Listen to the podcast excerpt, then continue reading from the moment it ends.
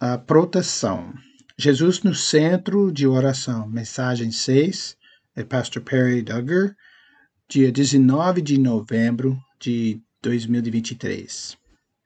Como introdução, continuamos nossa série Jesus no centro de oração. O título da mensagem de hoje é Proteção, baseado no versículo 13 do Pai Nosso, em Mateus 6, 13 e não nos deixemos cair à tentação. É o grego per, perasmos, ou, e nos impecem de sermos testados, mas nos salve do maligno ou do mal. É entendimento assim. Então, a palavra grega perasmo significa por a prova, por a prova, a prova ou tentação. Nossa resposta ao teste determina se o teste é uma provação que provoca e fortalece nossa fé ou uma tentação que nos seduz ao pecado. O caráter de nossa fé ou falta de fé é provado através da experiência ou prova. A referência no versículo 13 para resgatar do maligno indica que esta petição no Pai Nosso diz respeito principalmente à sedução ao pecado, mas aplica-se a ambos. Os manuscritos gregos diferem se essa libertação é do mal em geral ou do maligno, Satanás, que é mais provável. Mas a distinção não importa. Jesus sabia que provas, provações e tentações estavam à frente para seus discípulos e para cada um de nós. Por isso, ele ensinou a eles e a nós a orar. Não nos deixem ceder. E a palavra grega, uh, esfero, significa levar para dentro, trazer para dentro, levar a, a tentação. Em outras palavras, não nos deixe trazer a tentação. Por isso, prestamos atenção a ela. Ela entra em nossas mentes, controla nossos pensamentos e comanda nossas ações. Jesus estava se dirigindo aos crentes que desejavam evitar o perigo e os problemas que o pecado cria. Por causa da dor pessoal, mas mais ainda por causa da desonra do Deus que nos ama e morreu por nós para nos libertar desses pecados dominantes. A oração é essência. É assim, Senhor, pare-nos antes que Satanás possa transformar tua prova em sua tentação. Como evitar ceder à tentação? É resistir à tentação. O contexto dessa passagem, em 1 Coríntios 10, 1 a 11, é uma advertência aos crentes. Paulo escreveu sobre a rebelião do hebreu contra Deus no deserto. Eles foram guiados e protegidos por Deus, que providenciou tudo o que precisavam apesar da graça e da bondade de Deus, resmungavam e reclamavam, praticavam idolatria e praticavam a imoralidade.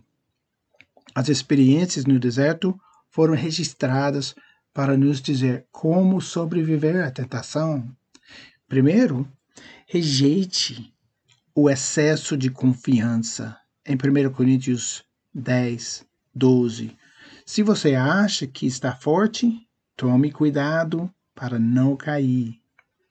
Sempre que os crentes se tornam certos de que não pecarão por causa de sua própria força de vontade ou suposta força espiritual, eles entram em um lugar muito perigoso.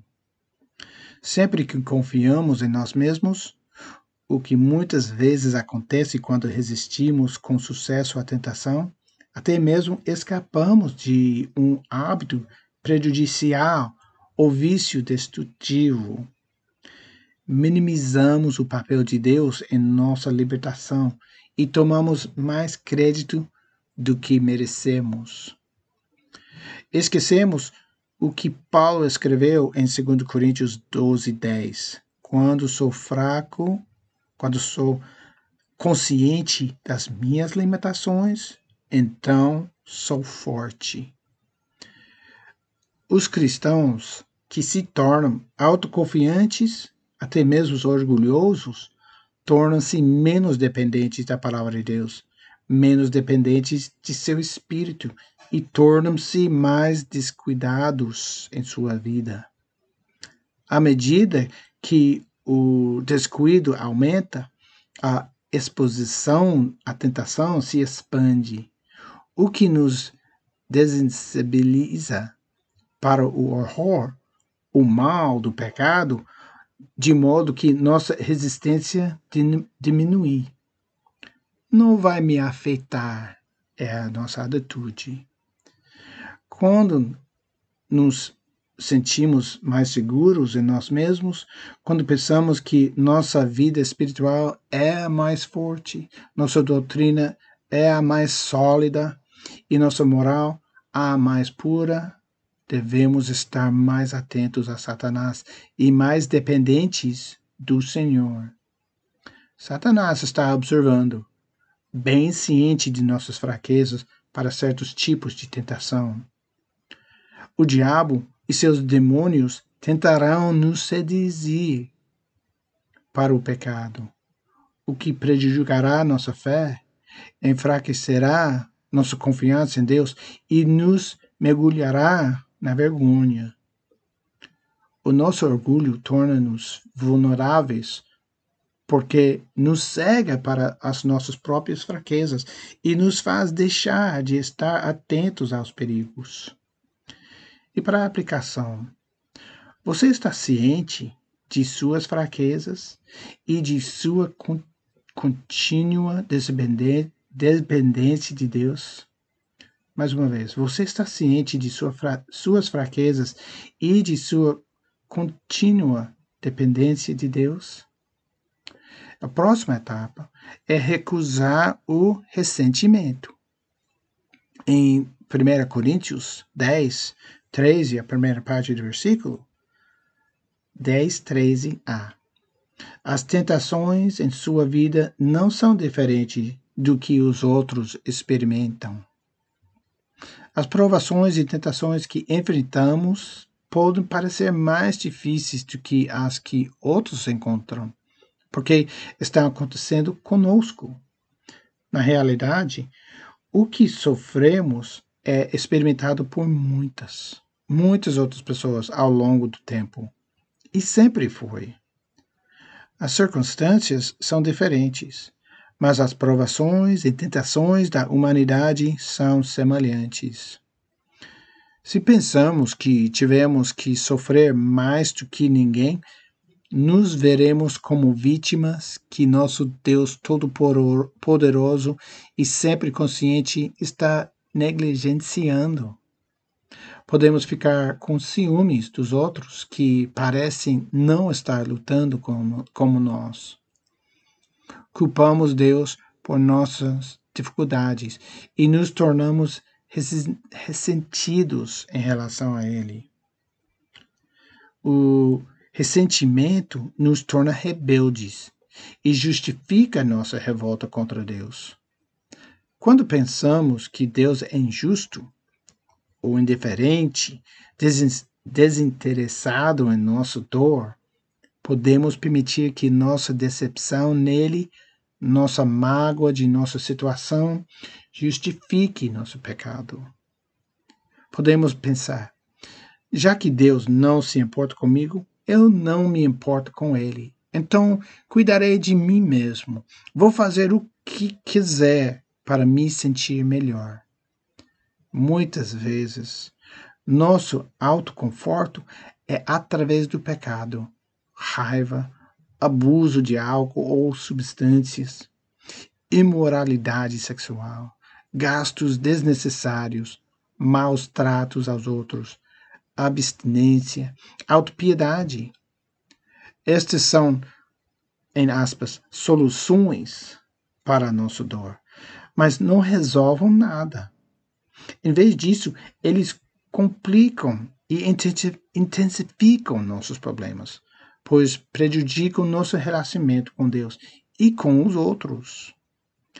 Separam-nos do apoio dos outros e do conforto, da graça, da força de Deus. Como ilustração, podemos ver que todas as pessoas que experimentei que se afastaram de Deus o fizeram por causa de algum evento doloroso que as levou a pensar que Deus não é real, ou se ele é, ele não se importa. As pessoas deixam a fé por razões emocionais, não intelectuais. Olhem comigo em Tiago 1, 13 a 15. Tiago 1, 13 a 15. E lembrei-se, quando você estiver sendo tentado, não diga, Deus está me tentando. Deus nunca é tentado a fazer o mal. E ele nunca tenta ninguém. A tentação vem dos nossos próprios desejos, que nos seduzem e nos arrastam. Esses desejos dão origem a ações pecaminosas.